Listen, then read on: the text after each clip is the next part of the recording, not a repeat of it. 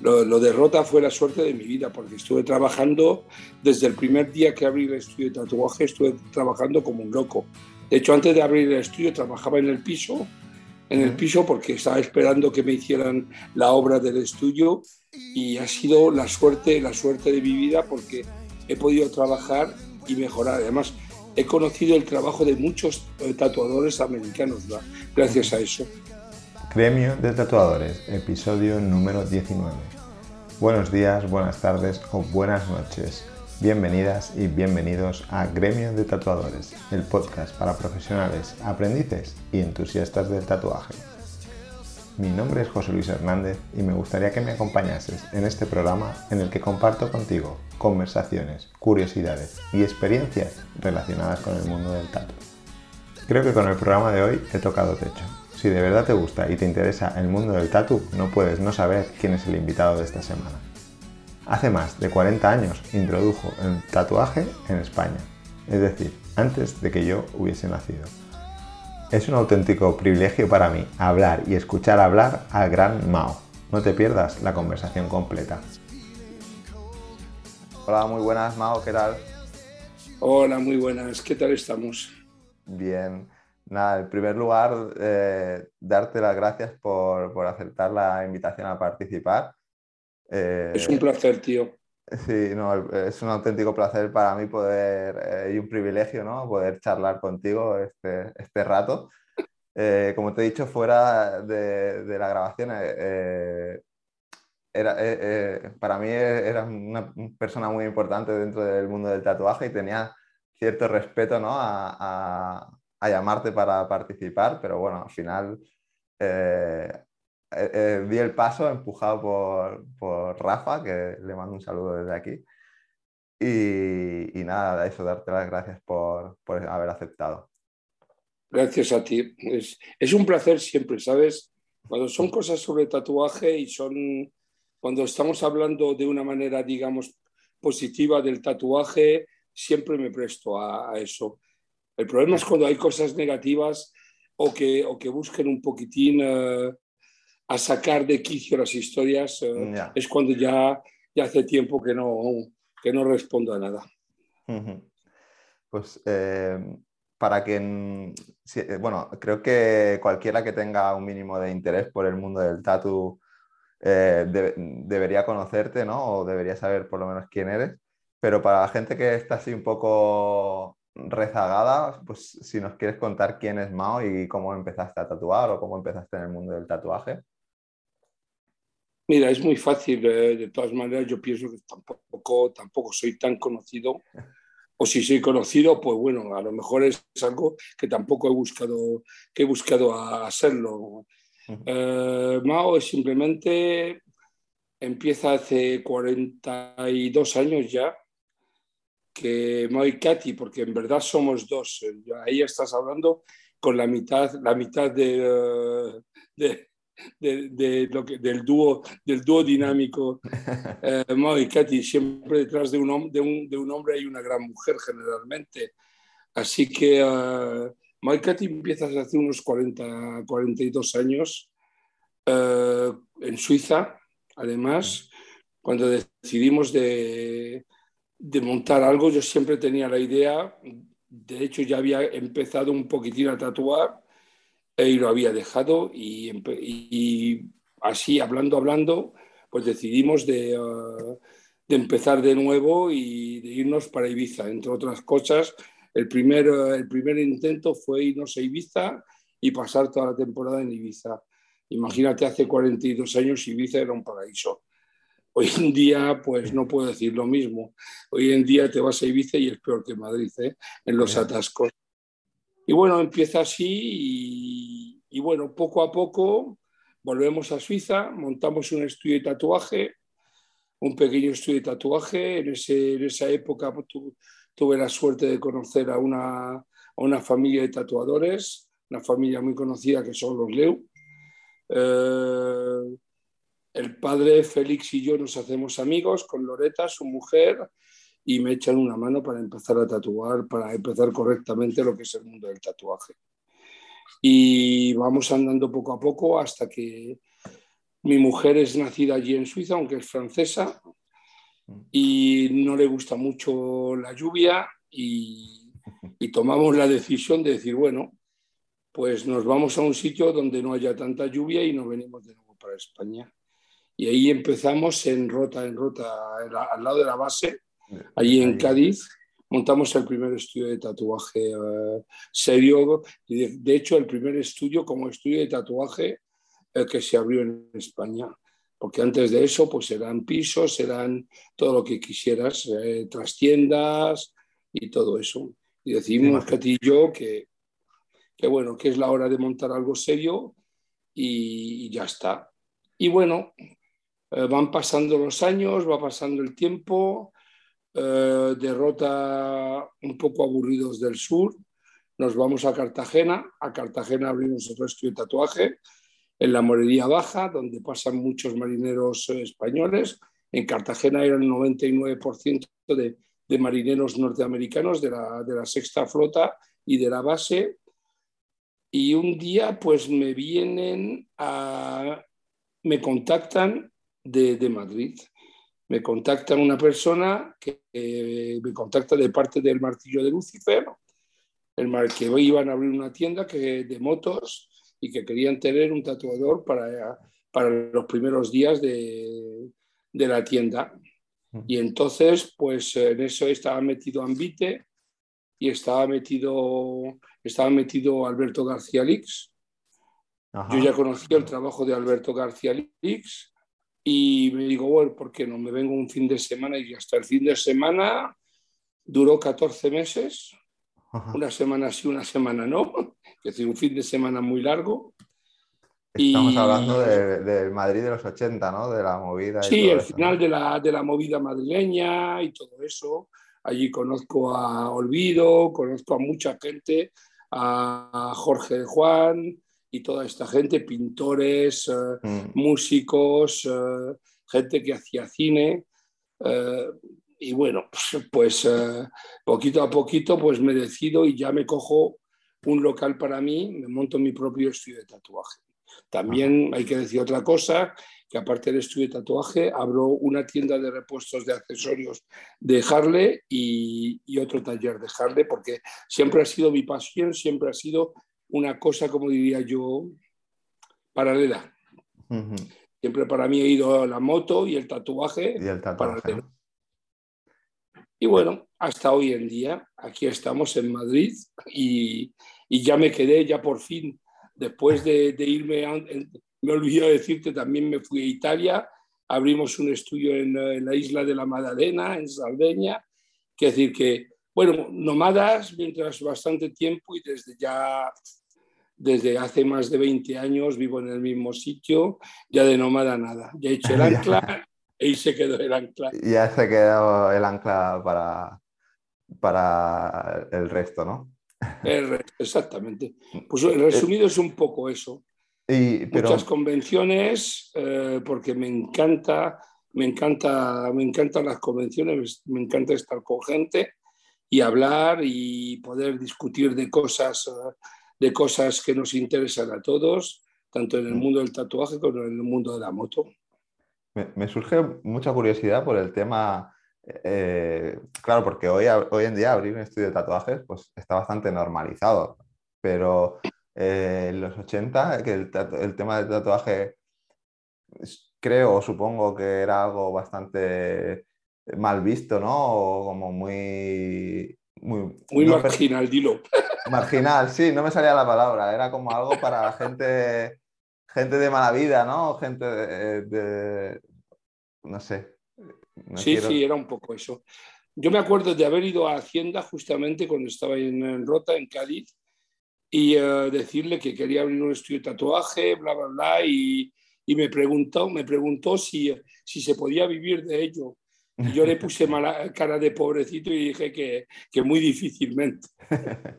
Bueno, de todas maneras, creo que los sitios donde elegiste montar el estudio, en Rota, cerca de la base militar, ¿no? Y, y, en Cartagena, un sitio de marineros, que tradicionalmente el tatuaje es algo muy de, pues esto, de marineros y militares, creo que eran sitios donde yo creo que faena no te faltó, ¿no? No, ha sido, ha sido, te digo sinceramente, ¿eh? Ahora fuera de coña, te digo sinceramente que ha sido la, la suerte de mi vida. Lo, lo, de Rota fue la suerte de mi vida, porque estuve trabajando desde el primer día que abrí el estudio de tatuaje, estuve trabajando como un loco. De hecho, antes de abrir el estudio, trabajaba en el piso, en el piso porque estaba esperando que me hicieran la obra del estudio y ha sido la suerte, la suerte de mi vida porque he podido trabajar y mejorar. Además, he conocido el trabajo de muchos eh, tatuadores americanos ¿verdad? gracias a eso. Claro. ¿Fue, ¿Fue, una decisión improvisada la de ir a Rota? O, o... Sí, no, era improvisada, era, era como se dice, yo, yo pensaba venirme a España y, irme a Canarias, porque sabía que la, que la, flota, eh, la flota americana paraba en, en Canarias, eh, los portaaviones y todo, pues para descansar y para lo que dicen ellos, R y R, eh, rest and recreation, es decir, descansar y, pasarlo, y pasárselo bien. ¿no? Pero mi, tengo un tío que, que, era, que, era, que en paz descanse, era militar, era militar eh, y estaba en la aviación en eh, Morón de la Frontera y me dijo que había una base que me fuera a ver y me fui a ver y en verdad caí enamorado. Cuando llegué a Rota, eh, de ver eh, las Harleys, de ver los coches con las ruedas de dos metros de alta y cosas así, estoy en mi salsa aquí. Aquí he encontrado el paraíso para mí. Era lo más cerca de estar en América, ¿no? Eh, Exactamente. Estuve, a estuve a punto de, de la base de ahí de irme a Estados Unidos. Pero después me lo pensé, digo, eh, si ya, ya he sido un extranjero desde los, desde los siete años hasta los X, eh, ¿por, qué, ¿por, qué, voy a comenzar de nuevo? Pero estuve a puntito a puntito de que nos mudáramos a Estados Unidos con Katy. Porque tú originariamente, ¿de, de dónde eres? ¿Dónde eres nacido? De Madrid. ¿De Madrid? Yo soy de Madrid. De Madrid. Yo nací en Madrid. Lo que pasa es que mis padres emigraron a Suiza y claro, nos fuimos toda la familia, los cuatro, eh, mi padre, mi madre, mi hermana y yo, todos nos mudamos para Suiza. Y yo me acuerdo que fue un poco un trauma porque, claro, tienes que aprender el idioma, tienes que aprender lo que ha sido muy bien también, ¿eh? porque al final hablo cuatro idiomas, así que algo bueno he sacado de todo eso. Claro, sí, sí, una... Siempre a veces nos quedamos con lo negativo, pero bueno. Eh, no, no, yo no, yo no. Todo ha sido, yo te digo sinceramente, me he criado en Suiza y, tengo unos recuerdos increíbles. He hecho toda mi infancia y mi juventud en Suiza hasta los 29 años, 29, 30 años, que es cuando ya me vine a, a España y, y, voy una vez o dos veces por año a Suiza. Y aún ahí tengo amigos de infancia y familia. Mm. ¿Y, ¿Y, a qué edad te hiciste tu primer tatuaje?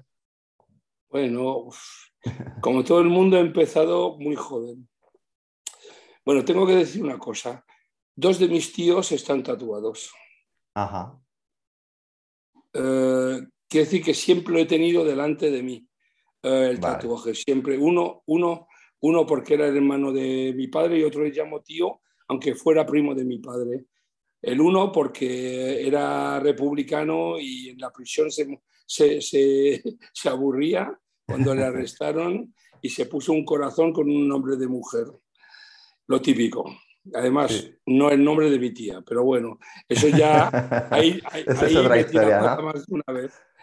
Y el otro era marinero, marinero mercante, eran dos hermanos, marineros mercantes, que viven en Canarias aún y, uh, y también estaban tatuados. Entonces siempre me ha traído el tatuaje.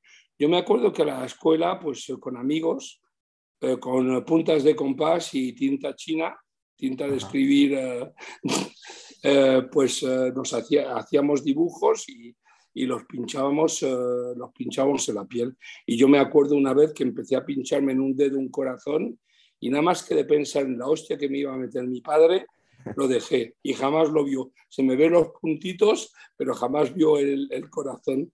Porque además tenía la mano, mi padre, que en paz descanse también, tenía la mano ligerita, ligerita. ¿eh? bueno, era otra, otra época, ¿no? Era otra época, sí. O sea, que, o sea que el tatuaje un poco siempre ha estado presente en, en, en, tu, en tu, vida. ¿no? Yo, yo me acuerdo de haberme ido de pasajero con amigos míos en Suiza, en moto, hasta Holanda ellos se iban a tatuar, yo aún no, pero ellos ya se tatuaban en Holanda. Entonces he tenido la suerte de estar en Ámsterdam, en Rotterdam, en Amberes, siempre sitios de, de marineros. Y, ver, y ver a mis amigos tatuarse.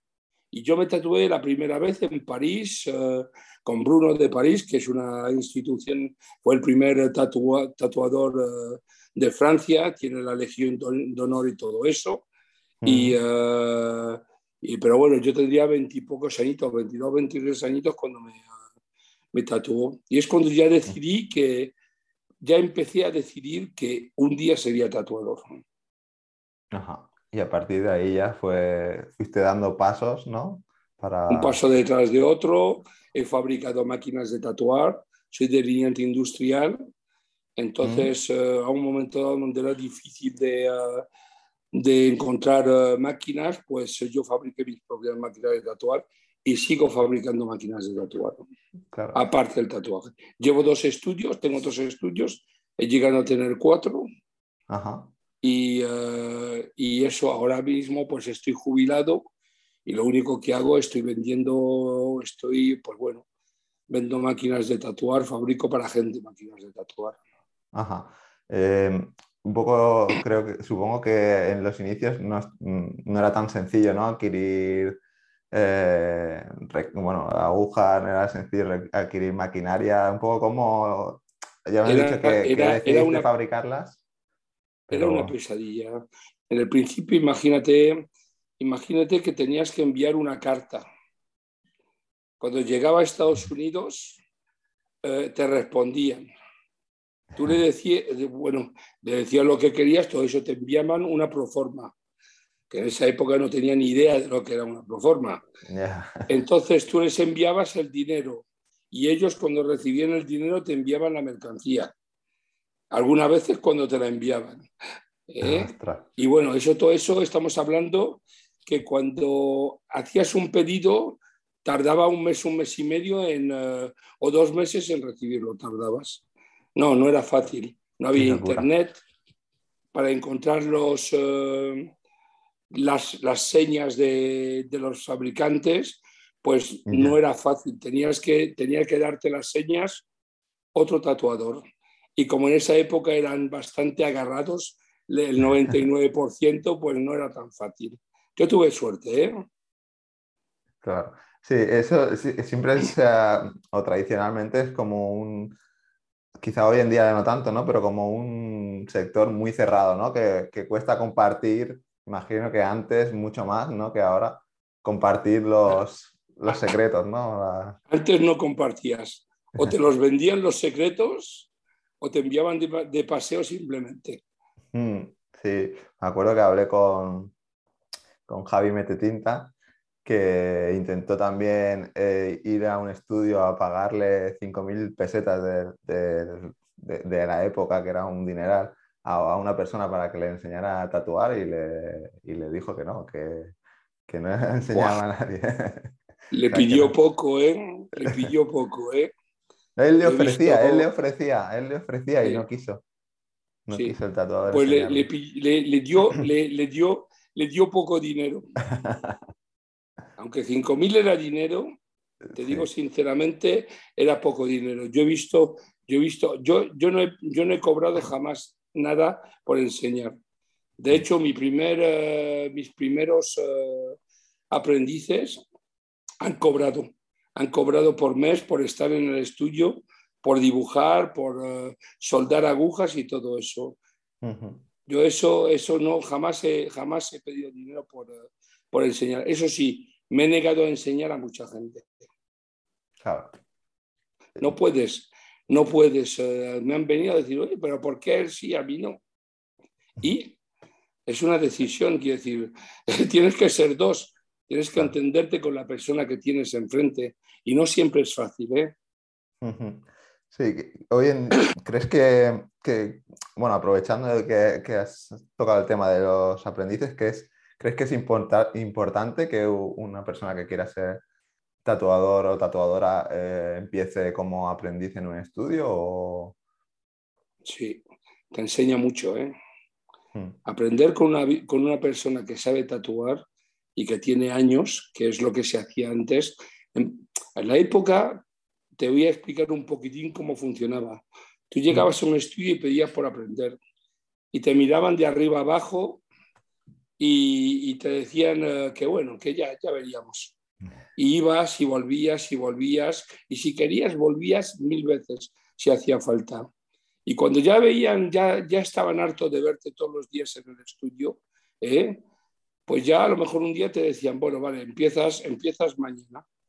Ah, y te decía, vale, uy, qué suerte tengo, mañana voy a, a empezar a tatuar. No, empezabas, empezabas a limpiar, a barrer, empezabas a limpiar el váter, empezabas a ocuparte de eso.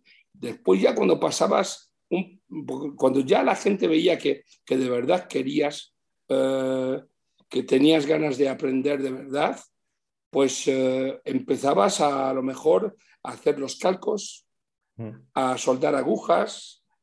Ya era, ya soldar agujas era muy importante porque una aguja mal soldada suele dar muchos problemas a la hora en el tatuaje.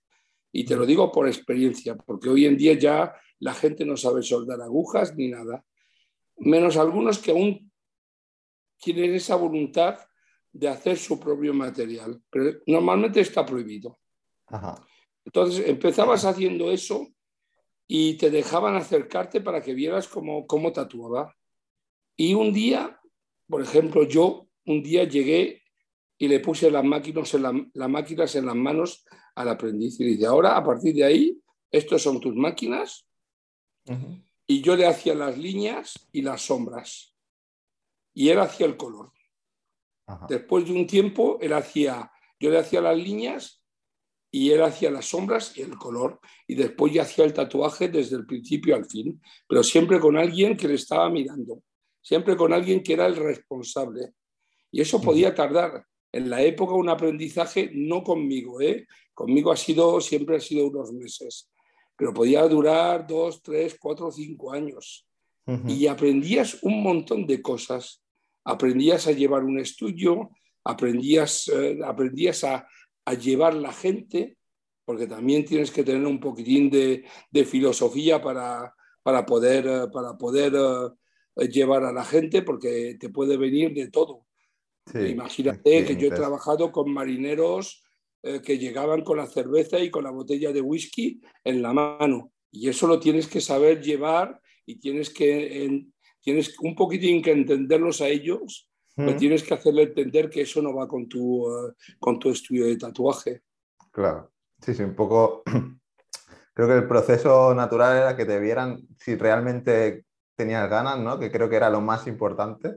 Era lo más importante. Y si, realmente tienes ganas por, por, conseguir algo, es como pues insistir, insistir, insistir y luego todo el proceso de aprender desde, desde cero Hoy en día es YouTube, YouTube, YouTube. Sí, ¿no? Hoy en día es un curso, hago un curso de un fin de semana y... Ya está, ya está. O una escuela, que algunas son serias, pero otras escuelas son, son un desastre. ¿Qué te va a enseñar a alguien que no sabe tatuar? Claro. En ese sentido hay que tener...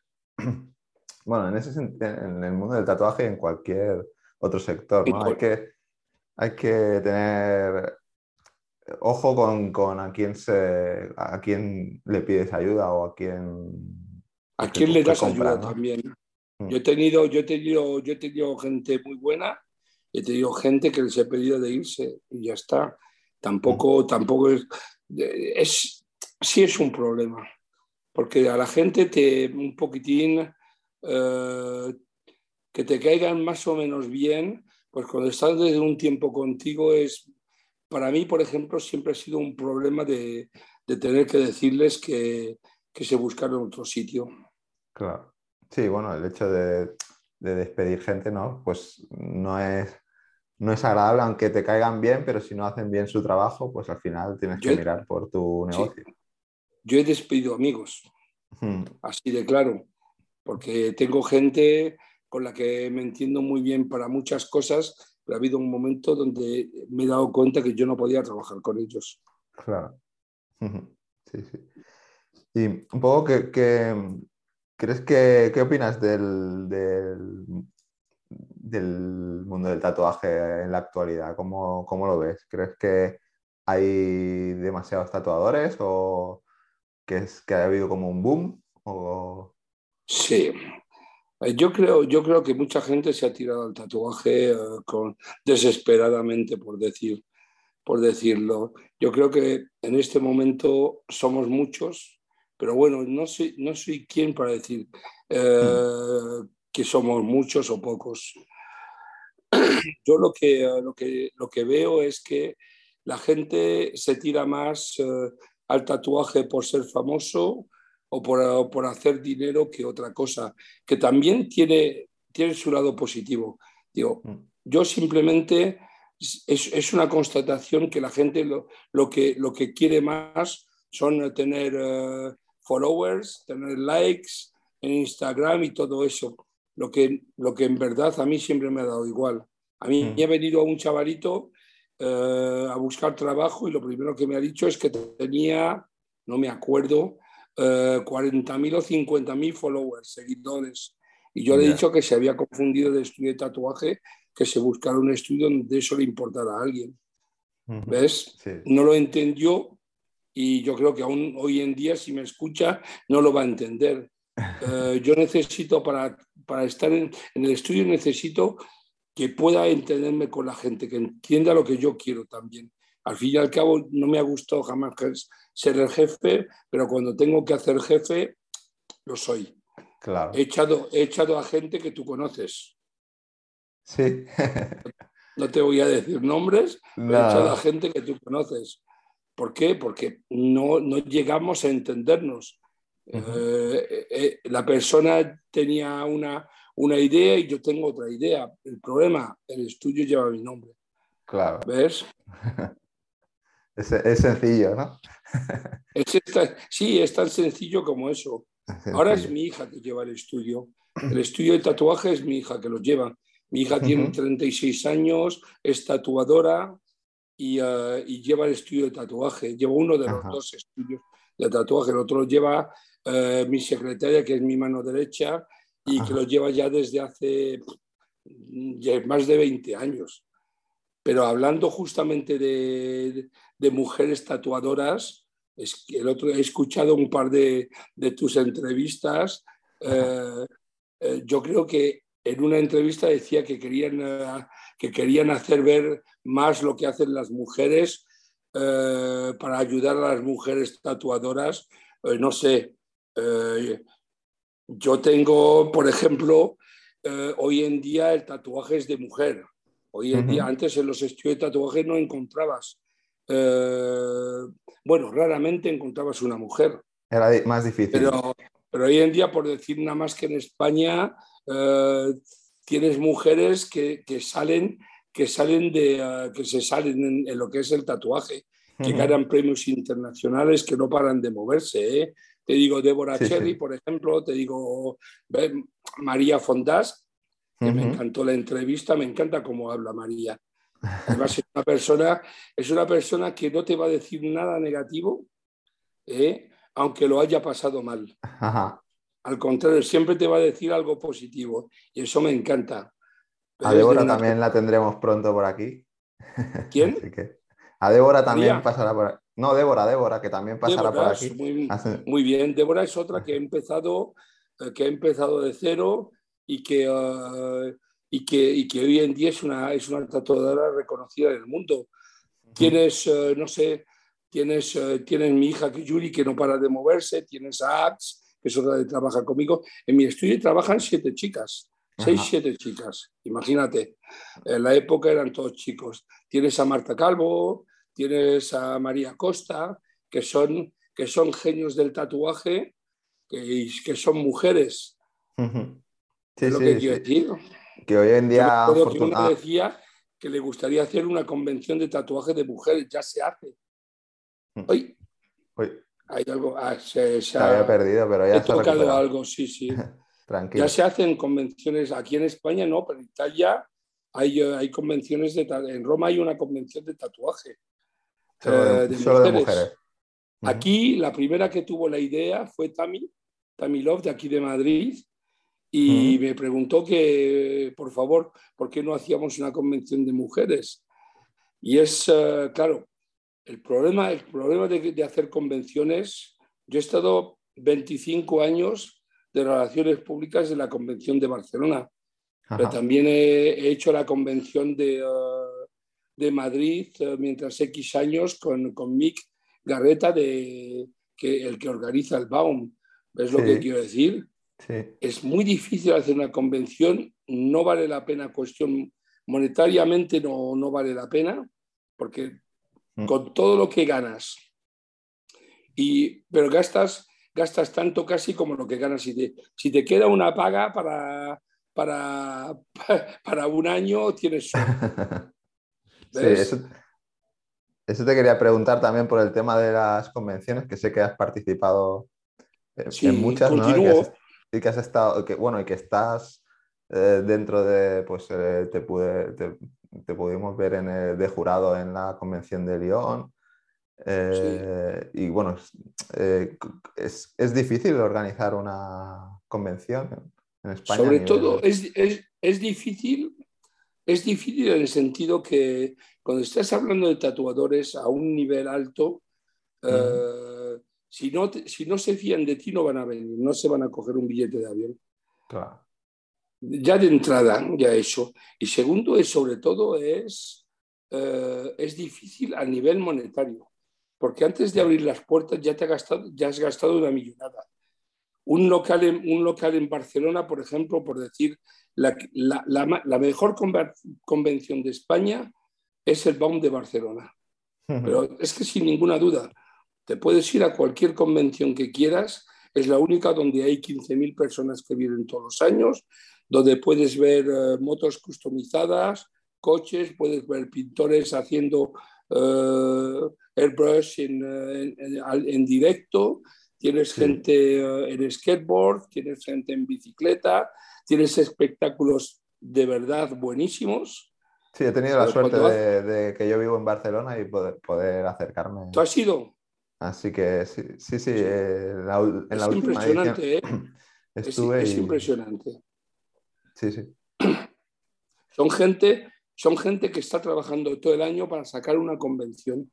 Es decir, para hacer una convención bien hecha, como la hace, por ejemplo, Mick, eh, tienes que pasar, Mick y, Laura, que es su ex, mujer, tienes que pasarte todo el año trabajando, todo el año enviando emails, todos niños tratando, tratando de tener gente nueva que venga, que venga a, participar en la convención, a tener alguna empresa que ponga algo de dinero o algo que no sea dinero, que sea de material, para, ayudar en la convención. No, es un trabajo, es un trabajo muy duro y muy desagradecido. Al final, en el sentido que al final. Mucho esfuerzo pues, para poca recompensa, ¿no? Para poca recompensa, exactamente. Más que nada recompensa en, Madrid, cuando hacíamos las convenciones y no costaba tanto como está costando hoy en día eh, los locales de convención, pues a lo mejor eh, entre, entre venta de, de stands y, y, entradas, a lo mejor había 14 millones de pesetas. Uh ¿Sabes? Ese 14 de millones de pesetas, si te quedaba uno o dos, te dabas con un canto en los dientes. Claro, mucho coste, mucha demasiado coste y demasiado trabajo.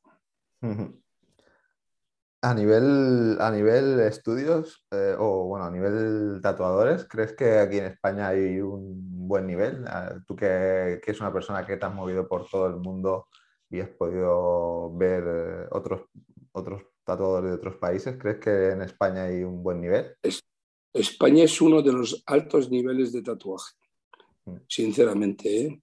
Tienes a gente como Robert Hernández, tienes Samuel Sancho, tienes, tienes, tienes, bueno, no voy a decir más porque de verdad tendría que pasarme media hora diciendo nombres de, tatuadores. Y además son gente que, que, que, los de otros se enfaden, los que te olvides. No, no, tampoco, tampoco creo. Y bueno, si se enfadan, se tendrán que desenfadar. Es lo que quiero decir. No, es que, no... es que no, me, no es que no me importe, pero, pero bueno, ¿qué quieres que te diga? Eh, he tenido que hacerme una, una, pequeña lista para recordarme de las chicas los chicos hay aún más, pero bueno. Y te digo, hay un nivel muy alto eh, de tatuaje en, en, España. Un nivel donde los españoles eh, ganan premios en el extranjero y aquí en España. Sí, sí, bueno, estoy de acuerdo que yo no he tenido la suerte de poder visitar otros países, ¿no? otros estudios y demás, pero sí que por redes sociales puedes ver un poco cómo está el, mundo del tatuaje y sí que es cierto que, pues, que aquí, eh, bajo mi punto de vista, pues sí que hay muy, muy buenos tatuadores y muy reconocidos a nivel internacional, que al final es lo que te da, es lo que te cataloga, de alguna manera es lo que te cataloga de buen tatuador, ¿no? Es, no, no, la, no la fama que tengas, sino el reconocimiento que el, que el sector, exacto, que el sector te, te, haga, ¿no? Al final, tener lo que hablabas antes, tener millones de seguidores o miles de seguidores, te puede dar fama, pero no te puede dar ese prestigio que al final sois los tatuadores los que os otorgáis entre vosotros, ¿no? Los que podéis reconocer. Tú si vas, a, si vas a entrevistar a Débora, por ejemplo, eh, Débora, Débora, Débora yo la he visto llorar de emoción eh, ganando premios en, eh, en, en, la convención de, de, Londres, por ejemplo, y en otras convenciones. No se lo creía que había llegado ya a ese punto, ¿ves lo que quiero decir? Te digo, por eso te digo que, que, hoy, en día, hoy en día las mujeres han pegado muy, muy fuerte. ¿eh? Sí, sí, sí, estoy de acuerdo que, que dentro de la sociedad en general, pues sí que siempre han estado como un poco más al margen, pero afortunadamente está cambiando y dentro del mundo del tatuaje, pues eh, eso, cada vez hay más chicas y más reconocidas. Y mejores y mejores, exacto. Sí, yo por eso te lo decía, porque de verdad yo pienso que, que, no es que estén equivocadas, cada uno de nosotros tenemos nuestra opinión en eso, pero que las mujeres, que las mujeres hoy en día eh, son una parte fundamental del mundo del tatuaje, que hay muchas y muy buenas. Y, muy buenas. y gente de verdad que, que en, vez de, en vez de quejarse, eh, de lo difícil que es el mundo de tatuaje, eh, le echan dos pares, como se, un par, como se dice, eh, y que echan para adelante. Y conozco algunas de ellas. Esas que te he nombrado, las conozco, pero es que te he nombrado nada más que las españolas, porque al fin y al cabo estamos en España y, pero aún hay gente, eh, imagínate después de más de 40 años en este mundillo, que ahora hay gente que me sorprende. Ajá. Bueno, eso... Hay gente que me sorprende, que me sorprenden bien además. En mal es muy fácil, pero en bien eh, hay gente que me sorprende. Sí, imagino que eso, que una, persona como tú, ¿no? Que ha visto tanto en tantos años, pues no es fácil eh, sorprenderse. 30 años, 30 años de jurado en convenciones internacionales, tanto aquí como en Estados Unidos, como en toda la parte de Europa. 30 años. Y te puedo decir que cuando lo ves de cerca es cuando te das cuenta el nivel del, del, tatuaje eh, que, que, tienes enfrente y el nivel que tenemos nosotros de tatuaje en España. Yo para mí uno de, nuestros mejores tatuadores es Oash. No sé si, si tienes previsto de, eh, de, hacerle una entrevista. Aunque es muy tímido, para mí, de verdad, eh, es alguien que me deja que me deja, que me deja un poquitín así diciendo, joder, ¿y esto cómo coño lo ha hecho? Perdona por la, por la, por las palabras, pero es que de verdad es, es, alguien que me sorprende, que me sorprende día tras día tras día. Y además una persona humilde. eso, también es muy difícil de encontrar, ¿eh? Eso es algo que, que coincide, coincidís muchos, ¿no? Que dentro del mundo del tatuaje hay mucho ego, hay bastante ego. Ego, no, te, hablo de eso. no vamos a hablar de ego. No, no, no quiero. La lengua y entonces voy a sacar. No, no, no, no. Eso ya lo he tocado en otros, en otros podcasts, no, no me gustaría incidir en eso. El ego, el ego es el peor amigo del hombre, del tatuador y del hombre en general. Sí, sí, sí, estoy de acuerdo. Eh, volviendo a, a, a OAS, sí que me gustaría poder entrevistarla. Hay mucha gente con la que he contactado, pero imagino que tienen mejores cosas que hacer y no se quieren prestar. O que es tímido, no es una persona, no es una persona que, ah, que le guste mucho hablar, pero, pero tranquilo, yo le daré un toque. Yo le, le, diré que escuche mi, ah, mi entrevista. Perfecto, te, lo agradezco. Em, me he perdido un poco de las cosas que tenía planeadas, pero bueno, eh, voy a... Tú continúa tranquilo. te quiero robar demasiado tiempo. Así que em, quería preguntarte por el, por el, tema de abrir un estudio de tatuajes en, en la actualidad. ¿Crees que, eh, que es demasiado complicado o que... Yo te digo sinceramente, yo traspaso mi estudio cuando quiera. Si alguien quiere abrir un, un estudio de se lo traspaso. Yo es, te digo sinceramente, ¿eh? tanto, tanto al principio cuando llegué, lo primero que quería es abrir, no quería trabajar en un piso ni nada, quería abrir un estudio de tatuaje. Hoy en día, eh, si tuviera que empezar de nuevo, te lo juro que no lo haría. ¿No montarías un estudio? No, no, porque son, es, mucho, es mucho control, es mucho... Yo he querido ser tatuador para ser libre de hacer lo que me daba la gana y, y lo he hecho. Pero me doy cuenta que hoy en día, si quisiera eh, esa libertad, ya no la tendría. Claro. Hoy en día está todo controlado, eh, te obligan a trabajar con, eh, con, con, ¿cómo se dice? Con agujas que no quieres trabajar, con colores que no quieres trabajar, pero te obligan a trabajar con ello. Entonces, yo te digo, hay tantas trabas hoy en día que yo, me, yo, yo estoy seguro que no lo haría. Y, al margen de, al margen de la legalidad, yo siempre lo, digo, ¿no? Que alguien que quiere ser tatuador es porque quiere, porque le gusta tatuar. Eh, abrir tu propio estudio eh, creo que es una responsabilidad que te exige muchas otras cosas que te, te, prohíben o te limitan el hecho de tatuar porque ya no, ya pasas de ser tatuador a ser empresario. Es que cuando estás pagando 2.000 o, o 3.000 y algo, como yo pago de alquiler en un estudio, en el centro de Madrid, eh, tienes que sacar todos los meses dinero para eso. Mm, cuando, cuando antes, antes los, alquileres eran, eran más razonables, pues podías llegar a eso. Pero después métele eh, los impuestos, métele los IVAs, métele, mm. eh, todo el material, los autoclaves, todo eso. Y, y, yo personalmente, no sé, yo me abría un estudio de tatuaje eh, privado, como hace mucha gente, en un piso donde no vaya a vivir yo, en un piso, en un, pequeño piso, me abriría un estudio de tatuaje privado.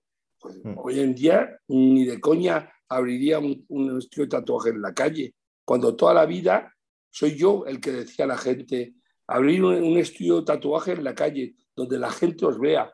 Pero es que ahora que te vean, eh, es, es, decir que te van a controlar yo una vez a, unos policías municipales que vinieron a, mirar el estudio y a preguntarme por el material que usaba y todo eso, eh, les pregunté, pero cómo, ¿cómo hacéis para venir a los estudios? ¿Qué es lo que, qué es lo que miráis? Digo, simplemente todos los, que estáis en el ordenador, quiero decir, los que pagamos impuestos, os, os, venimos a controlar. Y yo le dije, ¿y los que no pagan impuestos, que están en las tiendas de ropa o en eso? Y no, esos, esos no, no los controlamos.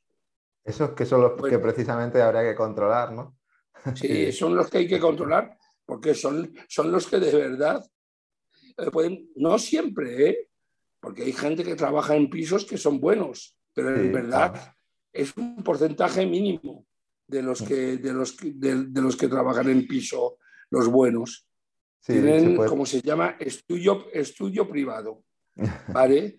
No, pero, pero tú vas a, vas a subir a un piso y tatuarte por alguien que no conoce ni, ni no reconoce ni su madre. Pues bueno, este, ahí te la juegas. Para ser, creo que para ser un tatuador, o sea, para tener un estudio privado tienes que ser un tatuador lo suficientemente conocido o respetado, ¿no? Para que poder tener trabajo, porque sí que es cierto que en la calle, pues la gente te ve y puede entrar a preguntar, pero en un estudio privado queda... Sí, pero vas, haciendo publicidad en los bares, en las discotecas y vas haciendo tatuajes a lo mejor eh, eh, a 50, a 30, a 30 euros o 2 por 30 como ves ahora, eh, gente, y, y tú, te, tú te preguntas, digo, ¿y este? ¿Cómo puede llegar a eso? ¿Qué, es el, qué, qué utiliza como tintas o como material para poder llegar a ese precio y ganar algo de dinero? Claro. No es tan fácil, ¿eh? ¿Y qué, cuáles, son, cuáles son las claves para que un estudio funcione? Un estudio a pie de calle como los que tú tienes. ¿Cuál ¿Qué crees que es lo más importante o, de las cosas más importantes? No, la, la clave es, es el trato al cliente, es eh, tener gente que venga, que, que, sea buena, que, que, sea respetuosa con la, con la clientela. Al fin y al cabo, estamos, estamos, estamos, eh, estamos tratando con gente, estamos haciendo dibujos con gente, no, no somos ni, ni médicos ni cirujanos, no salvamos gente. Hay que ser humilde en la vida, no salvamos gente. Entonces, tienes que tener un buen trato, tienes que tener muchas cosas así y, eh, y, y no es tan fácil, hoy en día no es tan fácil. Y ya por ir, por ir concluyendo, que no te quiero, como te he dicho, no, no te quiero robar mucho tiempo más, em, ¿qué le dirías a alguien que quiere empezar en el mundo del, del tatuaje? ¿Qué es, ¿Cuál sería tu consejo? Si alguien cercano a ti te viene y te dice, oye, Mao, que quiero empezar a tatuar, ¿qué le dirías? Si es alguien cercano y que le tengo aprecio, le diría que buscara otra cosa otra cosa. Eh, porque hoy en día ya, de verdad, ya no vale la pena. Está todo tan saturado que no sé si vale la pena. Un día a lo mejor valdrá de nuevo la pena. Y si, ah, y si es alguien que me, que me cae fatal, le diría que abriera un estudio de tatuaje. que, negro me lo pintas. no, no, no, no, no negro. Yo, yo de verdad lo he disfrutado. Lo he disfrutado y disfruto este mundillo, lo disfruto aún día a día. Es lo que quiero decir. Pero no sé, tener. Eh, hoy, por ejemplo, he tenido una. Hoy o ayer, no, ayer, ayer tuve un, eh, control de sanidad. Eh, tienes controles de sanidad, tienes control algunas veces de, de, Hacienda, de la Seguridad Social, para ver si todo el mundo está, está asegurado. tienes que tener, antes podías coger a una persona que fuera de, fuera, de invitar a un, a, un, americano, a un francés, a un ruso, para que viniera a trabajar a tu estudio de tatuaje. En el centro de Madrid, eso es imposible. A las afueras ya es otra cosa. Pero es esa libertad que teníamos de hacer, de hacer las cosas, porque además invitar a alguien que viene de fuera es intercambiar ideas e intercambiar sabiduría con, otra persona, tanto de un lado como de otro. Y eso es muy bonito.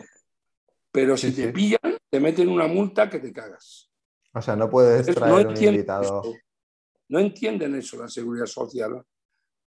No entienden que, una persona puede venir cinco días a tatuar a tu tienda sin tener los papeles al 100%. Ya es complicado. Sé que Se, sigue, se, sigue, haciendo, pero no, creía que, que yo ya esa persecución. Yo ya no lo hago. Y fui el primero en hacerlo. Pero ya no lo hago. ¿Por qué? Porque ya no me la juego. Ya no la, me la juego por, por algo así. Es triste, pero es así. Yo tengo amigos en todo el mundo. No, puedo venir a tatuar en la tienda y lo siento. Aquí te piden los papeles españoles, los estos, todo como en España y no tiene, no tiene ninguna razón de ser, ¿ves lo que quiero decir? Porque el responsable de la tienda soy yo. Yo me hago responsable que esa persona lo vaya a hacer bien. Pero. Sí, pero si no paga impuestos. No lo veo así. Si no paga. Lo que quieren es recaudar, recaudar, recaudar. Sí, sí, sí. Em, una de las últimas preguntas que siempre hago en, el podcast ¿no? es que a quién te gustaría escuchar o quién, a quién crees que puede ser interesante traer como, como invitado. Bueno, yo diría como tatuador Oash. Oash. Ya lo hemos comentado antes. Como, como, persona, como persona que está en el mundo del tatuaje, eh, además una persona muy positiva y que siempre está en la sombra pero que, eh, que ha hecho mucho a mí Garreta y a Laura Garreta, Laura, eh, Laura Cubero, perdona. ¿Ves? Que son los que los, los dos principales en la convención de, de Barcelona. Yo he trabajado con ellos y, y son gente que, eh, que de verdad mueve mucho, se mueven mucho para hacer una convención que tú la has visto es bastante impresionante. ¿Cuál viste tú? ¿La última? La última, sí, que fue la primera edición que se hacía de COVID. Era, era, la, era, era la más tranquilita. Este año va a ser aún mejor. Te aconsejo, te aconsejo que lo veas. No, no, pues yo te digo, yo, vería, a Oash, por ejemplo, eh, yo vería a alguien que, uh, que admiro mucho y que viene de vez en cuando a España, y que ha trabajado conmigo en, uh, en Moicat y Barcelona es Max Gostar, que es un peruano, mm. que es un tío de verdad, es, es un pintor también como As, es, es, es, un, uh, es, es, de verdad una persona muy fuerte. Un verdadero artista, ¿no? De, sí, un verdadero. y entre las mujeres tiene muchas. Me encanta Vivian, Viviana Calvo, me encanta me encanta, me encanta María Costa, por ejemplo. Ya te digo, ya, ya mi amiga, mi, mi, amiga María Fonta ya las, ya las, eh, ya la has entrevistado. Entonces, no sé, esa gente para mí, eh, esa gente para mí es muy importante en el mundo del tatuaje. Sí, pues contactaré con ellos, así que si me piden referencias, les diré que llamo de tu, que escribo de tu parte. No hay problema. hay, que ayudar a la gente que quiere hacer algo positivo en el mundo, decir algo positivo del mundo del tatuaje. Y hay que bloquear a la gente, a la gente que, que, que lo que quiere es, uh, es carnaza. Mm, yo lo que intento con el podcast, bueno, ya lo habrás visto en otras entrevistas, es siempre... Por eso, por eso he accedido. Porque, porque he visto, he visto que, que te, te, interesa de verdad lo que, uh, lo que, lo que haces y cómo lo haces, me gusta. Entiendo que dar esa visión, ¿no? De conocer al final a las personas, que creo que eh, al final la vida va de personas, ¿no? De, de, de, tratar de, de, ser la mejor, una buena persona, ¿no? Y de rodearte de buenas personas y por eso quiero que la gente pueda conoceros un poco más y ver, perdón, pueda ver quién se esconde detrás de, los perfiles de las redes sociales y que no es solo y que no es solo un artista, sino que detrás del artista, pues eso hay. Es una persona. Hay más cosas que una persona. Sí. Hay personas muy interesantes en este mundillo. Yo te digo, para mí en España, en España los que te he dicho me encantan. Yo te diría, haz una entrevista a mi, a mi hija, pero mi hija se va a ir corriendo. Mi mujer, no quiere ni aparecer en una foto, imagínate en una entrevista. Robert Hernández lo mismo, no, no, no, no va a aparecer ni de coña en una entrevista. A Robert le contacté, pero no. No, no, no, ya te, ya te, digo yo. Robert empezó conmigo, además, le conozco desde el principio. Y no, son gente que, que no, que no. Pero por, más por, por, que les da pudor, ¿no? Mostrarse, les da vergüenza. diles, diles a los que te he dicho, diles mi nombre y, y, diles que yo he apostado por ellos, así que... Así que lo haré, lo haré. Tiraré de, ese, de esa carta. Muy bien. Hazlo, no, te, no te cortes. Quería preguntarte por, las redes sociales, ¿dónde puede encontrarte la gente, eh, tanto en redes sociales como en, tus estudios? Eh, no estoy en las redes sociales. bueno, sabes, Instagram y, Instagram y Facebook. Pero, mm. pero bueno, hay días, hay días que diles también a la gente que, que no suelo responder mucho. Pues suelo tardar en responder algunas veces mucho, ¿eh? No, no soy muy. Soy de redes sociales, pero, más bien las uso para contactar gente, para contactar amigos míos. Sí, tienes ese, ese amor-odio que te comentaba antes, ¿no? Que de vez en cuando eh, intentas salirte de ellas, pero al final siempre te, te atrapan. Joder, creo que voy a tener que ir a, a, un sitio para, como para salir de las drogas, porque de verdad... Te digo, te digo dos días, después de dos días ya estoy diciendo, bueno, voy a ver qué es lo que ha salido nuevo. sí, es un poquitín, es un poquitín, eh, eh, las redes y yo es un poquitín amor-odio. Pero bueno, me da igual los followers, me da igual los likes que me puedan poner. Eh, pongo, pongo las cosas que tengo ganas. No sé si me has seguido alguna vez. Pongo cosas de convenciones, pongo cosas de amigos a los, que, a los que tengo mucho cariño y ya está. Sí, yo te sigo.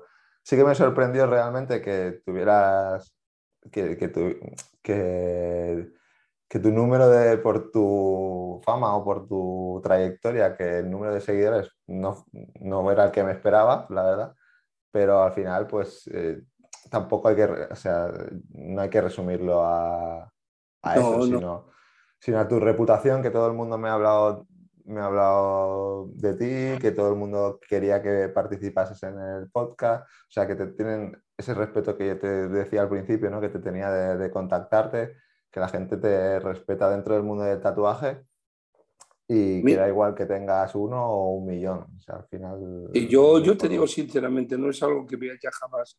Yo he entrado... Yo he entrado en el Instagram, por ejemplo, he entrado de verdad por casualidad. He entrado por casualidad, por, eh, por, justamente una entrevista que me hizo María Fondas a mí. No sé si la has visto. La tienes en YouTube, ¿eh? en Mondo Pichito. Me hizo una entrevista María, me pidió y le dije que sí, que no había problema. La dejaré eh, el enlace para que la gente la pueda ver. Te, lo, lo, tienes o lo.? No, lo buscaré y lo pondré, lo pondré en las notas del programa para que la gente lo pueda sí, Me hizo una entrevista y es cuando yo entré en Instagram, por ejemplo. Yo tenía el Facebook, pero entré en Instagram eh, por eso, porque ya usa mucho en Instagram. Y, eh, me dijo, éntralo y así eh, pues me dices lo que piensas de la entrevista y te aconsejo que la mires porque es muy es muy graciosa la entrevista. Además, se cortaba bastante conmigo, eh, se, se, sonrojaba demasiado conmigo también, eh, pero era una entrevista entre, entre amigos. Entre amigos. Entonces, a mí me gusta mucho, me gustó mucho esa entrevista. Míratela, ya verás. La miraré, la miraré. Pues, pues nada más, Mao, no sé, me dejo seguro un montón de cosas que preguntarte que la gente querría saber, pero ya te he robado casi una hora o una hora aproximadamente. No hay problema. Y lo, hago, lo, hago, lo, hago, hago, lo hago con mucho gusto, de verdad. Espero que nos podamos ver en la convención de, de Barcelona. Cuando... Espero también. Pasa, pasa a ti, recuérdame quién eres. sí, sí, sí, la haré, la haré. Tengo, tengo problemas, ¿eh? Tengo problemas muchas veces con, con ver a la gente y, y llegar a, saber que esa gente pues la he visto en tal sitio, en tal sitio. Tengo muchos problemas. Me imagino que en la convención que todo el mundo te, o que mucha gente te pide fotos, ¿no? Te pide hablar contigo. Es como al final. Antes me pedía mucha gente que mirara su book, su libro de tatuajes. Y yo siempre le decía, digo, vale, pero ¿qué quieres, qué quieres que te diga? ¿Lo que quieres oír o, o lo que pienso de verdad? Y ya la gente decía, bueno, lo que piensas de verdad. Y siempre lo he hecho, lo, he hecho y lo he hecho lo mejor posible. Y hacerse una foto conmigo, pues nada más que tienes que pedirla. No hay problema ninguno. Yo no soy nadie para, para rehusar una foto a una persona, sobre todo si a la otra le hace feliz. Pues Mao, muchas gracias de nuevo por, por este rato, por Gracias por a ti. permitido conocerte un poco más. Y ahora, bueno, ahora corto y ya nos despedimos tranquilamente. Vale, perfecto. Muchas gracias. Suerte. Gracias a ti. Y hasta aquí el episodio de hoy. Si te gusta Gremio de Tatuadores y quieres apoyarnos en este proyecto y seguir escuchando a profesionales del mundo del tatu, lo mejor que puedes hacer es dejarnos una valoración positiva en tu aplicación de podcast preferida y compartir estos episodios en tus redes sociales. Y recuerda que en marketingparatatuadores.com encontrarás más episodios como este y otros contenidos relacionados con el sector. Gracias por escuchar y te espero, como siempre, en el próximo episodio. Si quieres ser patrocinador o patrocinadora de este podcast y que tu marca o tu estudio tengan mayor visibilidad, no dudes en ponerte en contacto con nosotros en www.marketingparatatuadores.com.